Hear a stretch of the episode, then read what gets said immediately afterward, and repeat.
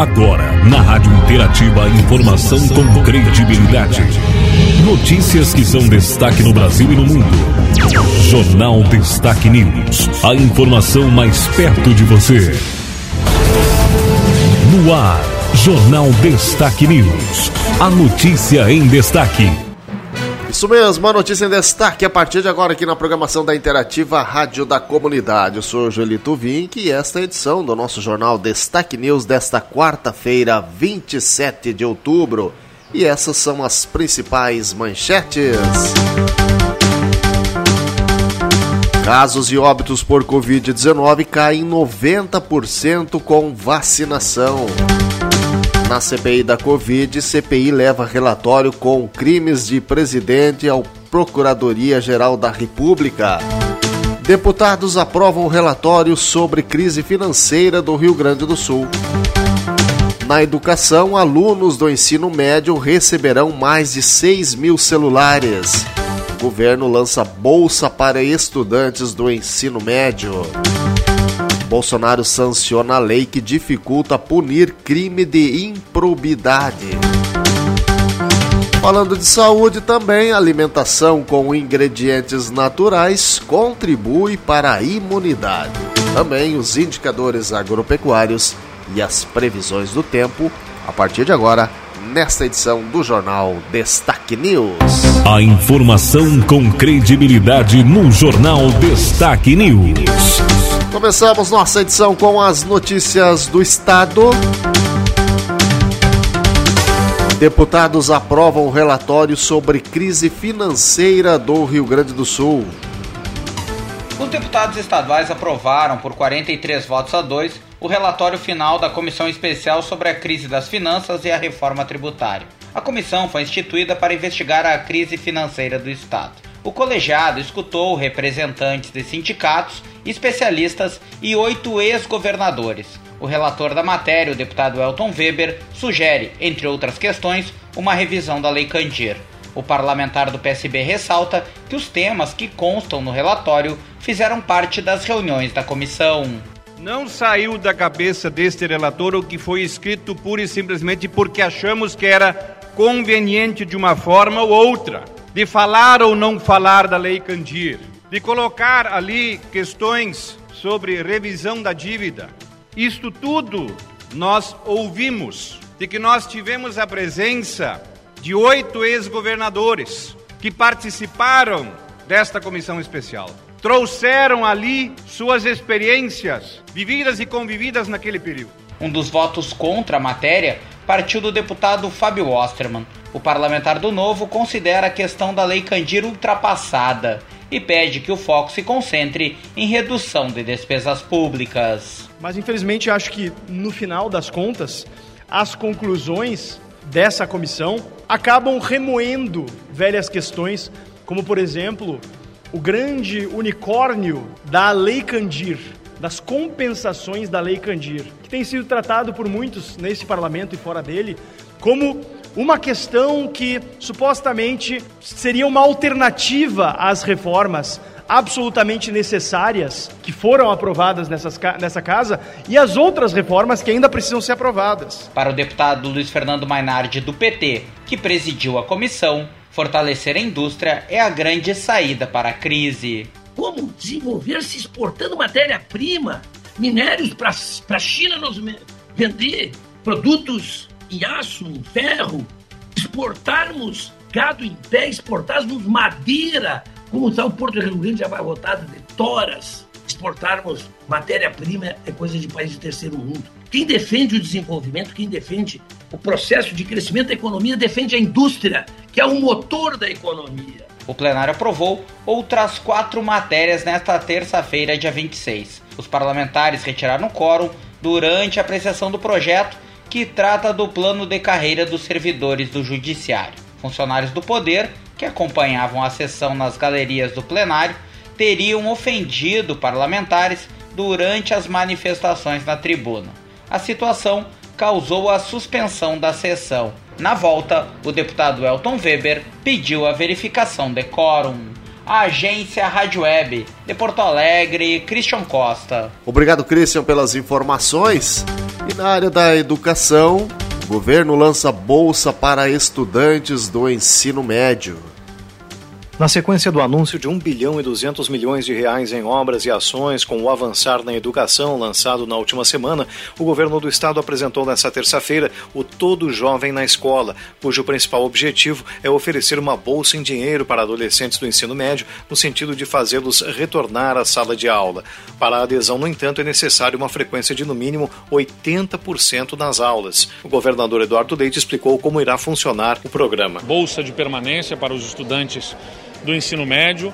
São cerca de 80 mil estudantes no ensino médio do estado que vão receber 150 reais de uma bolsa mensal para, diante da frequência, poder, podermos assegurar a presença deles, a assiduidade, a frequência especialmente nesse momento de retomada da educação pós-pandemia. No total, 79.700 estudantes do primeiro, segundo e terceiro anos do ensino médio, com idade entre 15 e 21 anos, poderão ser beneficiados com a bolsa. Em outra frente, o programa prevê a distribuição gratuita de absorventes para jovens em situação de vulnerabilidade. A ação vai beneficiar meninas cujas famílias estão cadastradas no Bolsa Família, conforme explica Eduardo Leite. Também estamos anunciando aqui que vamos atender com os absorventes sendo disponibilizados pelo governo do estado uh, na parceria com as escolas. Nós vamos disponibilizar os recursos através da autonomia financeira para que as escolas façam as aquisições dos absorventes e assim atendam as meninas uh, que precisam deste apoio, né, que atendem os critérios do programa, com a condição de não deixarem a escola, não deixarem de aprender por conta uh, de, de, de diante da menstruação, não tendo recursos terem que faltar à, sala de aula. O primeiro pagamento da chamada Bolsa Estudantil está previsto para dezembro deste ano, contando com a aprovação do projeto na Assembleia Legislativa, com as bolsas retroativas aos meses de outubro e novembro. O pagamento de dezembro será feito no início de janeiro de 2022, desde que o estudante cumpra os requisitos de frequência nos meses de outubro e novembro. O investimento total previsto é de 180 milhões de reais até o final do ano que vem. O benefício vai ser pago com um cartão entregue pelo Banrisul. O investimento total previsto é de 180 milhões de reais até o final do ano que vem. Agência Rádio Web, de Porto Alegre, Marcelo Vaz. E ainda falando sobre educação, alunos do ensino médio receberão mais de 6 mil celulares. Ainda durante o lançamento do programa Todo Jovem na Escola, nesta terça-feira, no Palácio Piratini, o governo do estado anunciou mais benefícios que serão concedidos a estudantes do ensino médio das escolas estaduais, além do pagamento da bolsa estudantil no valor de 150 reais por estudante e da garantia da distribuição gratuita de absorventes íntimos para estudantes de 12 a 20 anos, outras duas frentes foram lançadas. A que trata de uma pesquisa para medir a necessidade da implantação do chamado quarto ano do ensino médio, uma modalidade que se seria opcional e também da entrega de mais de 6 mil celulares para alunos carentes em parceria com a Receita Federal. O governador Eduardo Leite falou a respeito dessas frentes. Estamos fazendo a consulta junto aos jovens do perfil dos cursos de reforço do que nós chamamos de quarto ano do ensino médio, mas que é, na verdade, cursos de reforço da, da, da aprendizagem para aqueles egressos do ensino médio que, diante da pandemia, precisam reforçar os conteúdos. A gente está fazendo uma pesquisa sobre carga horária, modalidade de ensino, conteúdos, para que a gente possa ajustar. E projetamos investir 20 milhões de reais no ano que vem nesses cursos eh, extras aí para esses jovens. E também estamos fazendo a entrega aqui de mais de 6 mil equipamentos de telefonia celular uh, gratuitamente para jovens que precisam dessa tecnologia para aprender diante das novas modalidades de ensino remoto. Os beneficiados deverão ser registrados no CAD único e receberão aparelhos e carregadores. Foram selecionadas escolas de preparação baixa e básica dos anos finais dos municípios que compõem o programa RS Seguro. Quanto à necessidade do chamado quarto ano do ensino médio, a pesquisa será feita com 73 mil estudantes do terceiro ano do ensino médio da rede estadual. Agência Rádio Web, de Porto Alegre, Marcelo Vaz. Obrigado, Marcelo, pelas informações aqui no nosso jornal Destaque News. Seguimos falando agora sobre o coronavírus. Casos de óbitos por Covid-19 caem 90% com vacinação. O ministro da Saúde, Marcelo Queiroga, ministrou aula magna na Faculdade de Medicina da Universidade de Lisboa nesta terça-feira. A apresentação fez parte da conferência As Ações do Brasil no Enfrentamento da Covid em Portugal. Entre os temas abordados por Queiroga estão o avanço da vacinação no país, a força do Sistema Único de Saúde e a cooperação internacional para vencer a pandemia. O ministro detalhou os esforços do governo para a imunização da população. Eles começaram em maio de 2020, através de uma encomenda tecnológica feita à farmacêutica AstraZeneca, em parceria com a Universidade de Oxford, e hoje já é possível produzir vacinas com insumo farmacêutico ativo produzido na Fundação Oswaldo Cruz. Queiroga fez um balanço da campanha de vacinação que contabiliza mais de 320 milhões de doses distribuídas das diferentes tecnologias contratadas. Em 2021, o governo federal encomendou mais de 550 milhões de vacinas, suficientes para imunizar toda a população brasileira com as duas doses. Atualmente, 87% do público-alvo está vacinado com a primeira dose. O ministro creditou o avanço da imunização dos brasileiros ao SUS. E nesse período de sete meses, estou à frente do Ministério da Saúde, nós tivemos uma redução de 90% dos casos e de 90% dos óbitos. É uma ação do Sistema Único de Saúde Segundo o IBGE, mais de 150 milhões de brasileiros dependem exclusivamente da saúde pública. Durante a aula magna, o ministro também pontuou os esforços do governo federal em ações necessárias para o combate à pandemia. Em 2021, o Ministério da Saúde habilitou mais de 23.200 leitos de UTI Covid-19. Desde o começo da pandemia, a pasta já investiu mais de 10 bilhões e 900 milhões de reais na abertura de novos leitos para garantir a assistência necessária para todos os brasileiros. De Brasília, Alain Barbosa. Obrigado, Alain, pelas informações. E na CPI da Covid, a CPI leva relatório com crimes do presidente à Procuradoria-Geral da República nesta quarta. Aprovado por sete votos a quatro, o relatório da CPI da Covid do senador Renan Calheiros será entregue na manhã desta quarta-feira ao Procurador-Geral da República por integrantes da CPI. 78 pessoas e duas empresas foram citados para indiciamento. A lista, que tem ministros, ex-ministros e parlamentares, começa com o presidente Jair Bolsonaro, acusado de charlatanismo, incitação ao crime e à pandemia, falsificação de documento, prevaricação, crimes como extermínio e outros atos desumanos.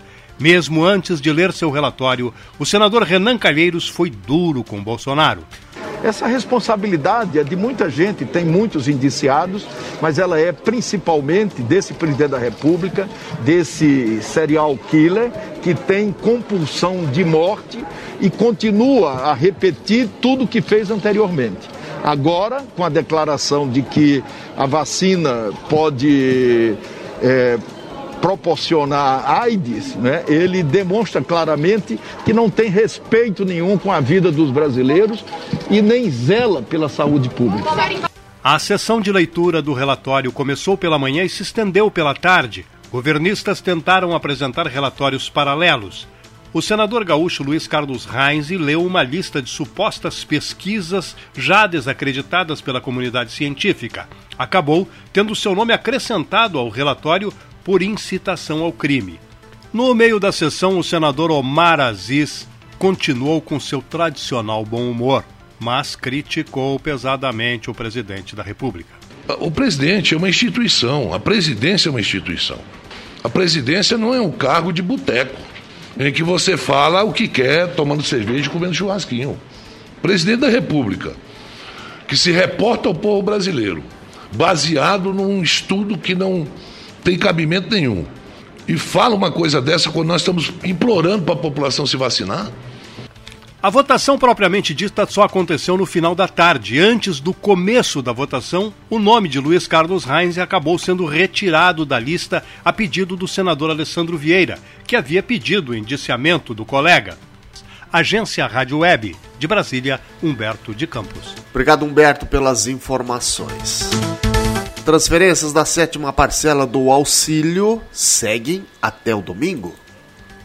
Durante toda esta semana, o governo federal está transferindo para as contas dos beneficiários a sétima parcela do auxílio emergencial 2021. Os depósitos começaram nesta terça-feira com os aniversariantes de junho que se inscreveram pelos meios digitais e os que integram o cadastro único. O depósito nas contas sociais será diário até ser concluído no próximo domingo para quem nasceu em dezembro. São mais de 25 milhões de contemplados em investimento de 5 bilhões e 200 milhões de reais apenas nesta etapa de depósitos. Nesta quarta-feira terão auxílio depositado os aniversariantes de julho. O cronograma segue para quem nasceu em agosto e setembro na quinta e sexta-feira, respectivamente. No sábado terão benefício nas contas sociais os nascidos em outubro e novembro. Os saques em dinheiro da sétima parcela serão liberados entre 1 e 19 de novembro. Para o público do Bolsa Família, a sétima parcela do auxílio emergencial começou a ser paga em 18 de outubro e segue com um cronograma de transferência até a próxima sexta-feira. São 9 milhões e 300 mil trabalhadores contemplados. Para este grupo, o valor total da folha de pagamentos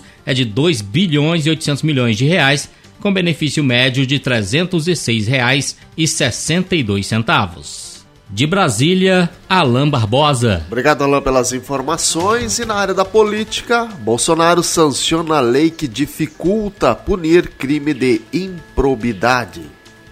O presidente Jair Bolsonaro sancionou sem vetos o projeto que flexibiliza a lei de improbidade administrativa. A nova lei passa a exigir a comprovação de intenção para condenar agentes públicos pelo crime de improbidade. A sanção foi publicada na edição desta terça-feira do Diário Oficial da União. A Lei de Improbidade Administrativa de 1992 trata das condutas de agentes públicos que atentam contra princípios da administração pública promovam prejuízos aos cofres públicos, enriqueçam ilicitamente, se valendo do cargo que ocupam. Até então, a lei permite a condenação de agentes que lesaram os cofres públicos por omissões ou atos dolosos e culposos, ou seja, com ou sem a intenção de cometer o crime. A justificativa para agora ter que comprovar a intenção é garantir a segurança de gestores de prefeituras pequenas que cometem irregularidades não intencionais. Pelo texto, o Ministério Público será o único órgão legitimado a propor ações de improbidade.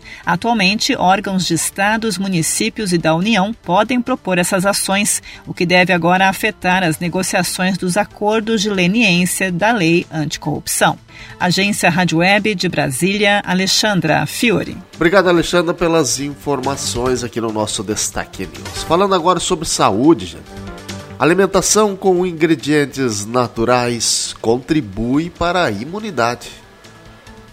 A pandemia da Covid-19 estimulou as pessoas a terem mais atenção em comportamentos preventivos de saúde e bem-estar. Pesquisa realizada pela ADM mostra que 91% dos consumidores sul-americanos vão comer e beber de maneira mais saudável e 43% estão tentando perder peso. Outro dado importante é que 65% dos sul-americanos estão escolhendo com mais frequência alimentos e bebidas funcionais. A preocupação com a imunidade fez com que a maioria das pessoas ouvidas passasse a se preocupar em se defender da doença com uma ação proativa e holística. Para Rodrigo Sete, diretor comercial da área de botânico funcional da ADM na América Latina, essa é uma tendência que veio para ficar. A questão holística está muito ligado com o imaginário, né? Aquilo que, que eu acho que faz bem, né? Então, são nomes, são ingredientes que ele conhece e que ele tem o histórico que faz bem. Então, isso mais e mais vai fazer parte da nossa realidade. No portfólio da ADM estão os botânicos e o microbioma. Rodrigo Sete detalha os botânicos. Dentro da nossa linha, os cinco principais são açaí, acerola, guaraná, toda a linha de leite de coco e água de coco e a erva mate. E a erva mate tem, tem vários benefícios. Além da própria cafeína, a gente também tem a questão de propriedades antioxidantes. Essa é a grande importância, que é o equilíbrio do corpo, né? E isso é o que os botânicos ajudam bastante também, né? A gente ter o equilíbrio no corpo para poder ter o melhor consumo de vitaminas, minerais. Então, quando a gente olha as soluções de botânicos, elas casam perfeitamente com essa parte toda de microbioma, porque o microbioma ajuda o consumo correto dos extratos que a gente trabalha. Daniel Borges, diretor de desenvolvimento de negócios em microbioma da área de nutrição humana da ADM na América Latina, explica a ação dos pré, pró e pós-bióticos. O prebiótico, normalmente, elas são fibras, e a fibra ajuda nesse crescimento das bactérias, é um alimento para as bactérias, e também como outros benefícios, como também o trânsito intestinal. Os probióticos, as bactérias, elas estando vivas, ela pode, de diversas maneiras, ter uma interação com o corpo ou com outras bactérias. Grande parte, às vezes, de infecções que você tem por alimentação são bactérias que são o que a gente chama de patógenos, são as bactérias más. Então, você tendo os probióticos, que seriam as bactérias boas, elas vão brigar com essas bactérias más e também como uma barreira intestinal. E o pós-biótico também é dessa forma. Então, você tem substâncias que vão atuar, não sendo no, propriamente no intestino. A pesquisa também apontou que mais da metade dos entrevistados dizem que estão mais conscientes de seu bem-estar mental devido à Covid. Agência Rádio Web de São Paulo, Leno Falck. Obrigado, Leno, pelas importantes informações. Agência Rádio Web e os indicadores agropecuários com Marcelo Vaz. Soja. Contratos futuros de soja encerrando estáveis nos Estados Unidos nesta terça-feira. Na Bolsa de Chicago, vencimento novembro, negociado a 12 dólares e 38 centes por bushel. No Brasil, mercado físico, saca de 60 quilos, Mato Grosso do Sul, Dourado, 163, no Paraná, em Londrina, 162, Santa Catarina, Pinhalzinho, 165, Mato Grosso, Rondonópolis, 162,90, Oeste Baiano, 159,25, em Goiás, Anápolis, 165, Rio Grande do Sul, Tupacireta, 160 reais, a saca de 60 quilos. Milho. Mercado físico, saca de 60 quilos, Santa Catarina, Campos Novos, 86, Mato Grosso, Primavera do Leste, 74, Mato Grosso do Sul, Campo Grande, 80, em Goiás, Rio Verde, 79, Rio Grande do Sul, Chapado, 84 reais, a saca de 60 quilos. Boi gordo. São Paulo na B3, contratos com vencimento em outubro negociados a 264 reais a arroba. Mercado físico em Minas Gerais, Belo Horizonte, 254 reais. Araçatuba, São Paulo, 259 reais a arroba. Rio Grande do Sul, Santana do Livramento, média semanal 10 reais e 10 centavos o quilo. Café. Nova York, futuros de café arábica com entrega em dezembro, negociados em 208,10 centos de dólar por libra-pesos. Brasil na B3, futuros de café arábica com entrega em dezembro, negociados em 250 dólares a saca de 60 quilos. Mercado físico, café arábica tipo 6, bebida dura, Varginha, Minas Gerais, 1.300 reais, Oeste Baiano, R$ 1.240, em Franca, São Paulo, 1.280 reais, a saca de 60 quilos. Algodão. Mercado futuro em Nova York, contratos com vencimento em dezembro negociados em 108,71 centos de dólar por libra-peso. Algodão em pluma no Mato Grosso em Campo Verde, R$ 191,65 a arroba. Trigo. Trigo em grão PH 78, mercado físico, saca de 60 quilos, Júlio de Castilhos, Rio Grande do Sul, 81 reais. Arroz. Produto em casca, saca de 50 quilos, Santa Catarina, Rio do Sul, 75 reais, Rio Grande do Sul, Pelotas, produto posto, 72 reais, a saca de 50 quilos. Agência Rádio Web e os indicadores agropecuários com Marcelo Vaz. Agora em destaque a previsão do tempo. O Rio Grande do Sul deve ter mais um dia de calor intenso. Nessa quarta-feira, a massa de ar seco segue atuando sobre o estado e favorece novamente a amplitude térmica. As máximas podem chegar aos 36 graus nos vales, no oeste e também no noroeste do estado. De acordo com a Metsu Meteorologia, o amanhecer ainda deve ser frio, dependendo da cidade. A umidade do ar segue baixa, recomendando-se hidratação. Esses fatores favorecem o risco de fogo em vegetações. Em Porto Alegre, o sol predomina. A mínima na capital será de 16 graus e a máxima pode chegar aos 33. Para nossa região, as informações da Cotrel para esta quarta-feira indicam que teremos predomínio do sol e pouca variação de nuvens, e as temperaturas variando de 13 a 29 graus. E com as previsões do tempo, a gente encerra esta edição do Jornal Destaque News desta quarta-feira, 27 de outubro. Obrigado pela sua companhia e sua audiência. Tenham todos um bom dia. Termina aqui mais uma edição do Jornal Destaque News. A informação com credibilidade. Aqui, na sua rádio.